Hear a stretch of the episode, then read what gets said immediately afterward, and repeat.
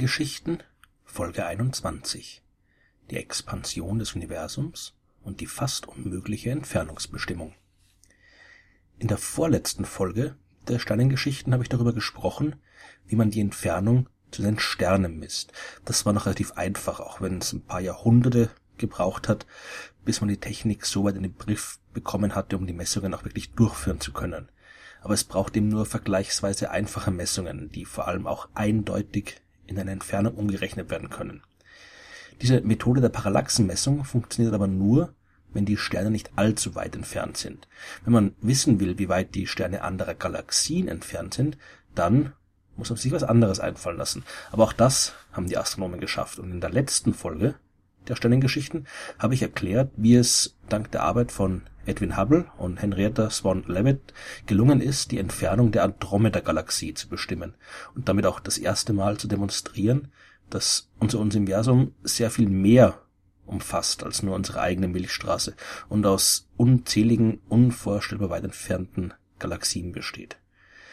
Um die Methode von Hubble und äh, Leavitt anwenden zu können, muss man aber in der Lage sein, einzelne Sterne in den fremden Galaxien zu sehen. Und das klappt nur bei unseren nächsten galaktischen Nachbarn.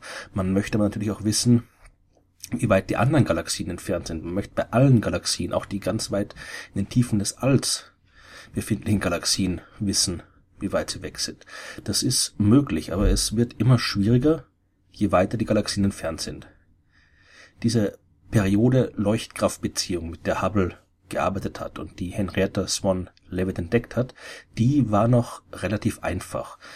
Manche Sterne verändern ihre Leuchtkraft in periodischen Abständen und man hat festgestellt, dass die Länge der Periode von der absoluten, also der wahren Helligkeit des Sterns abhängt. Der Grund dafür sind die Vorgänge im Inneren des Sterns, die von seiner Leuchtkraft abhängen.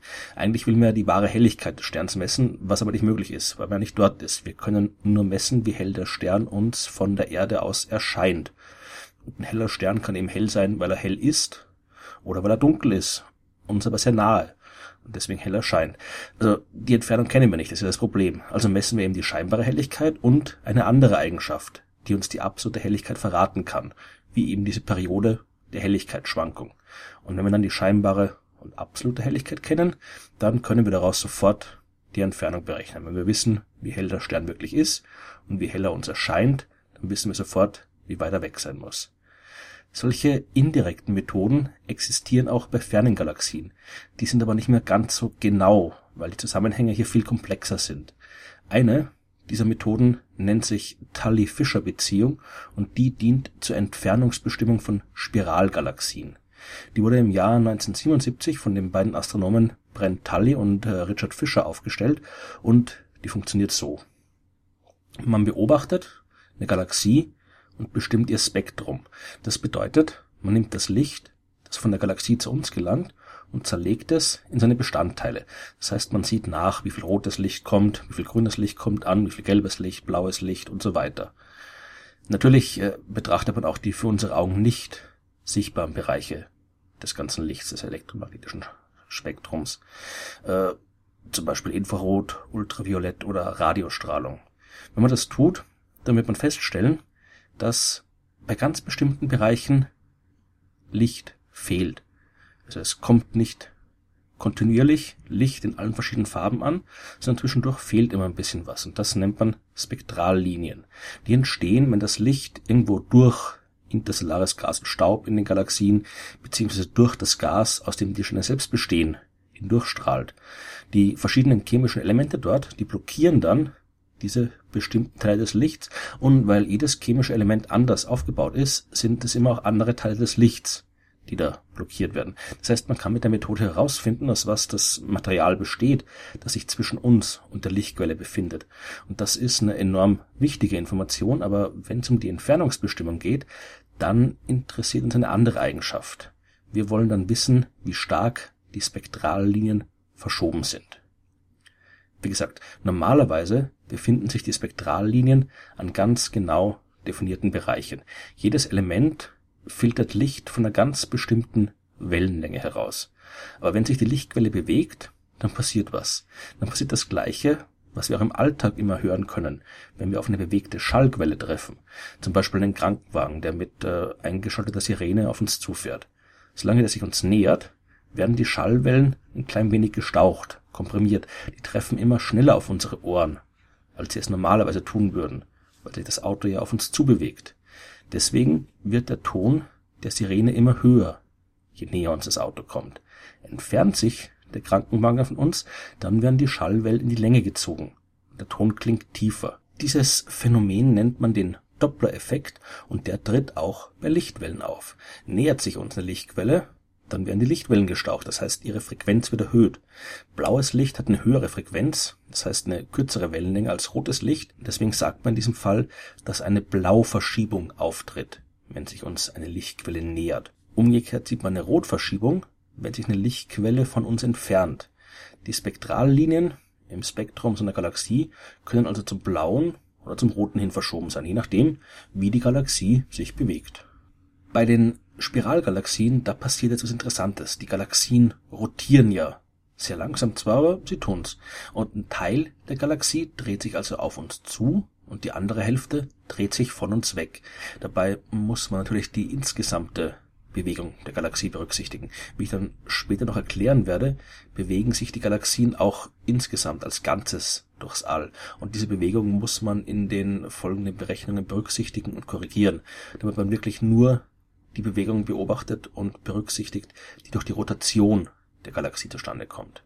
Ja, also diese Galaxie rotiert, ein Teil auf uns zu, ein Teil von uns weg, und das Licht der Galaxie zeigt deswegen also gleichzeitig eine Rot- und eine Blauverschiebung. Die Spektrallinien sind sowohl ein bisschen Richtung Rot als auch ein bisschen Richtung Blau verschoben, was in der Praxis darauf hinausläuft, dass man keine dünne, scharfe Linie mehr sieht, sondern eine nach links und rechts verbreitete, dickere Linie.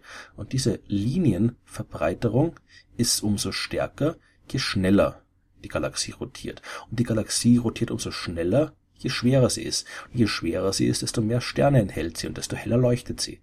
Man kann also über ein paar Ecken aus der beobachtbaren Linienverbreiterung im Spektrum von Spiralgalaxien auf ihre absolute Helligkeit schließen.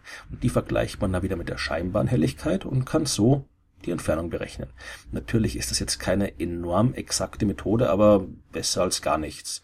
Besser als nichts ist die Tully-Fischer-Beziehung auf jeden Fall. Es gibt übrigens auch eine ähnliche Beziehung für die andere große Gruppe der Galaxien, die elliptischen Galaxien. Die heißt Faber-Jackson-Beziehung und äh, wie gesagt funktioniert so ähnlich, werde ich jetzt aber im Detail nicht mehr erklären. Die Linienverbreiterung bei Galaxien zu messen, das ist schwierig, weil man hier wirklich sehr genau arbeiten muss. Das war Anfang des 20. Jahrhunderts noch nicht wirklich so exakt möglich. Dafür aber was anderes. Edwin Hubble, der ja schon den Abstand zur Andromeda-Galaxie bestimmt hat, der hat noch jede Menge andere Galaxien beobachtet und hat ihre Spektren aufgenommen und gesehen, dass alle Galaxien eine deutliche Rotverschiebung gezeigt haben. Das heißt, alle Galaxien entfernen sich von uns. Das war aber noch nicht alles. Hubble hat auch die Entfernung bestimmt von einigen dieser Galaxien hat herausgefunden, dass sich die Galaxien umso schneller entfernen, je weiter sie von uns entfernt sind. Das heißt, jede Galaxie entfernt sich von jeder anderen Galaxie und das war eine wirklich faszinierende Entdeckung. Denn wenn sich heute jede Galaxie von jeder anderen Galaxie entfernt, dann müssen die sich früher näher gewesen sein und noch früher noch näher und irgendwann in der Vergangenheit müssen sich alle theoretisch an einem Punkt befunden haben. Hubble hat herausgefunden, dass das Universum kein statisches, unveränderliches Gebilde ist, wie man bis damals immer gedacht hat, sondern dass es sich ändert, dass es sich ausdehnt. Alles strebt immer weiter auseinander und das war wirklich passenderweise auch genau das, was die kosmologischen Gleichungen von Albert Einstein aus dem Jahr 1915 vorhergesagt haben.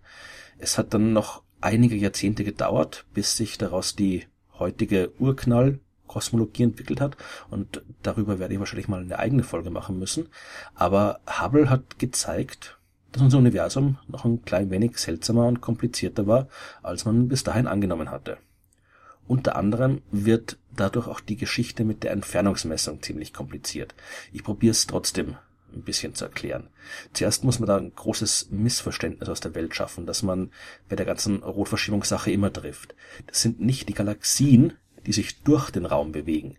Das tun die zwar auch, aber mit vergleichsweise geringen Geschwindigkeiten und das kann man erstmal vernachlässigen. Das ist auch nicht der Effekt, um den es hier geht. Das, was Hubble beobachtet hatte, war der Effekt, der entsteht, weil sich der Raum selbst ausdehnt. Simpel gesagt heißt es, die Galaxien sitzt still an ihrem Platz, die andere Galaxie ebenfalls und der Raum zwischen ihnen wird immer größer und größer. Das führt dazu, dass es von unserer Warte so aussieht, als würde sich eine Galaxie umso schneller entfernen, je weiter sie weg ist. Und die Rotverschiebung, die wir messen, die wird umso größer, je weiter ein Objekt entfernt ist. In der Astronomie bezeichnet man die Rotverschiebung ganz fantasielos mit dem Buchstaben Z. Also wenn man irgendwo bei der Beschreibung von der Galaxie äh, sowas liest wie Z ist gleich 5 oder so, dann bezieht sich das immer auf die Entfernung, wie die Galaxie hat, auf die Rotverschiebung. Je größer dieses Z ist, desto schneller entfernt sich die Galaxie und desto weiter ist sie weg. Aber wie weit ist sie weg? Wie rechnet man das Z in eine konkrete Entfernung um? Wie ist der Zusammenhang zwischen Rotverschiebung und Entfernung? Das ist eine gute Frage, aber ziemlich knifflig zu beantworten. Nicht nur, weil es schwer zu berechnen und zu messen ist, sondern weil es unmöglich ist, also tatsächlich unmöglich ist, auf kosmologischen Skalen eindeutig zu definieren, was das Wort Entfernung bedeuten soll. Das gibt viele verschiedene Methoden, das zu tun, und alle diese Methoden haben ihre Berechtigung, aber eine eindeutige Methode gibt's eben nicht. Das liegt eben genau daran, dass sich unser Universum ausdehnt. Weil das so ist, kann man eine Rotverschiebung nicht einfach eindeutig in eine Entfernung umrechnen. Im Alltag ist das ja anders, da ist das ziemlich eindeutig. Im simpelsten Fall ist es das, was ich mit einem äh, Metermaß zwischen zwei Punkten ausmessen kann. Wenn ich jetzt zum Beispiel die Entfernung zwischen zwei parkenden Autos bestimmen will, ist es einfach. Dann nehme ich mein Metermaß, messe von einem zum anderen und habe die Entfernung.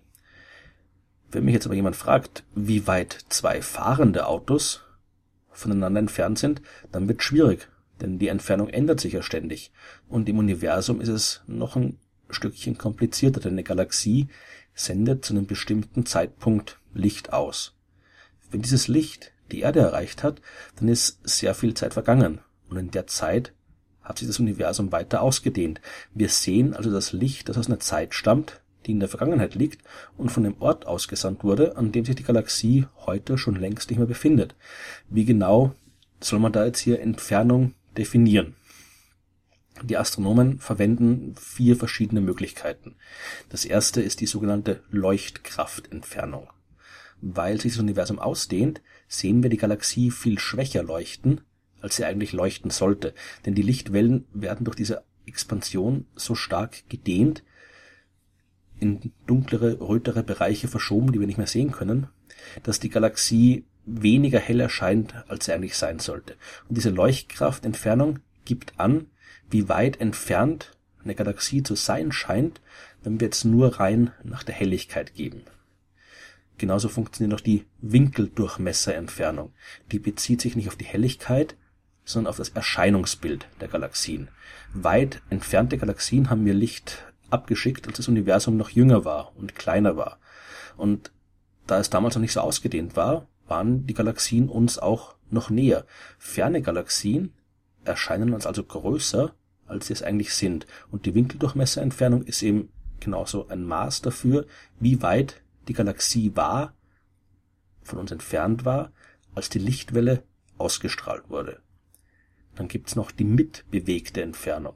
Das basiert auf einer Entfernungsskala, die sich mit dem Universum gemeinsam ausdehnt. Also das Universum wird größer und der Maßstab, mit dem wir messen, wird gleichzeitig genauso viel größer. Das heißt, diese mitbewegte Entfernung sagt uns, wie weit eine Galaxie heute von uns entfernt ist. Und schließlich gibt es auch die Laufzeitentfernung, die basiert ganz simpel auf der Zeit, die das Licht gebraucht hat, um von einer anderen Galaxie bis zu uns zu kommen. Wenn wir uns ein Beispiel anschauen, können wir sagen, dass das Licht von einer sehr fernen Galaxie 13 Milliarden Jahre bis zu uns gebraucht hat. Also es ist schon wirklich sehr weit entfernt, recht viel weiter weg können wir gar nicht sehen zurzeit, aber so weit entfernte Objekte hat man tatsächlich auch schon beobachtet. Wenn wir jetzt wissen, dass das Licht 13 Milliarden Jahre bis zu uns gebraucht hat, heißt das nicht, dass diese Galaxie auch 13 Milliarden Jahre entfernt ist. Das ist nur die Laufzeitentfernung. Die Laufzeitentfernung beträgt in dem Fall 13 Milliarden Lichtjahre. Aber das ist ja nicht die einzige Definition. Die mitbewegte Entfernung zum Beispiel, die sagt uns, dass die Galaxie 45 Milliarden Lichtjahre weit weg ist. Da sich das Universum ja in den 13 Milliarden Jahren, die das Licht gebraucht hat, immer weiter ausgedehnt hat, ist die Galaxie also viel weiter weg als nur 13 Milliarden Lichtjahre. Wenn man nur kleine Entfernungen betrachtet innerhalb von einer Galaxie oder galaktischen Nachbarn, dann fallen diese vier verschiedenen Definitionen zusammen und liefern fast identische Werte. Aber bei den richtig weit entfernten Objekten muss man die Expansion des Universums berücksichtigen und kann keine eindeutigen Angaben mehr machen. Nicht, weil die Astronomen so doof sind, um die richtige Entfernung zu messen, sondern weil es keine richtige Entfernung gibt. Es kommt immer darauf an, wie man die Sache betrachtet.